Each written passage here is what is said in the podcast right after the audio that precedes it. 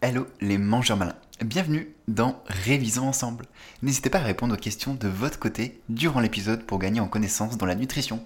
Vous êtes prêts? C'est parti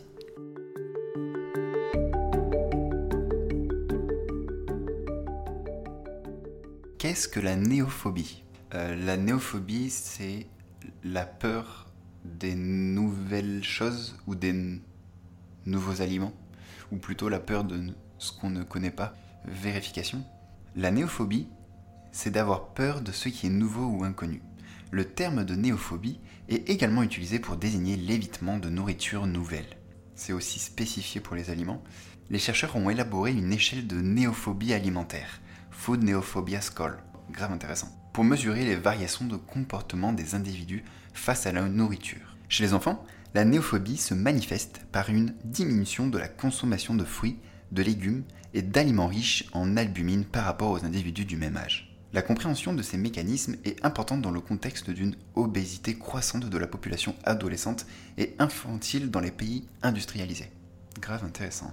La tyrosine est-elle recommandable chez un maniaco-dépressif ou un psychotique? Donc maniaco-dépressif, entre parenthèses, bipolaire. Euh, non, la tyrosine n'est pas recommandée dans ces deux cas, euh, parce que, étant un acide aminé qui possède des effets cognitifs très importants, euh, elle peut amplifier euh, les symptômes, entre guillemets, de ces deux dernières, maniaco-dépression et psychotique, euh, ce qui n'arrange pas du tout le cas, car souvent les traitements de ces personnes-là sont justement faits pour, pour réduire ces, ces crises, on va dire, cognitives, ces anomalies cognitives. Donc la tyrosine pourrait, aurait un risque en fait d'amplifier ces risques-là. Donc euh, pas recommandable. Vérification. Non, ce n'est pas compatible d'un point de vue neuronal. Euh, ouais, il faudra peut-être que je la modifie celle-ci pour la détailler un peu plus. Hop. Qu'est-ce qu'un monosaccharide? Alors, euh, un monosaccharide, en fait, c'est la forme la plus simple du sucre, ce qu'on pourrait appeler de manière plus compréhensible un ose. Il y a plusieurs oses, qui est, je crois, la chaîne, le glucose. Ah non, le glucose, euh, c'est trois oses. Mais, euh, Bref, on entend souvent euh, dans glucose, galactose, le mot ose et ose. Voilà, ose, c'est vraiment sucre simple. je suis pas très. Je, je connais pas. Vérification. Un ose ou un monosaccharide est la forme la plus simple de sucre et la plus basique des glucides. Les monosaccharides sont des molécules simples qui ne peuvent pas être hydrolysées, décomposées en sucres plus petits qu'ils le sont déjà. Ils sont les unités de base qui constituent les glucides plus complexes, comme les disaccharides, tels que le saccharose, le lactose et le maltose, et les polysaccharides tels que l'amidon, le glycogène et la cellulose. Les monosaccharides sont solubles dans l'eau, ont un goût sucré et sont généralement cristallins à l'état solide. Les monosaccharides les plus courants sont le glucose, le fructose et le galactose.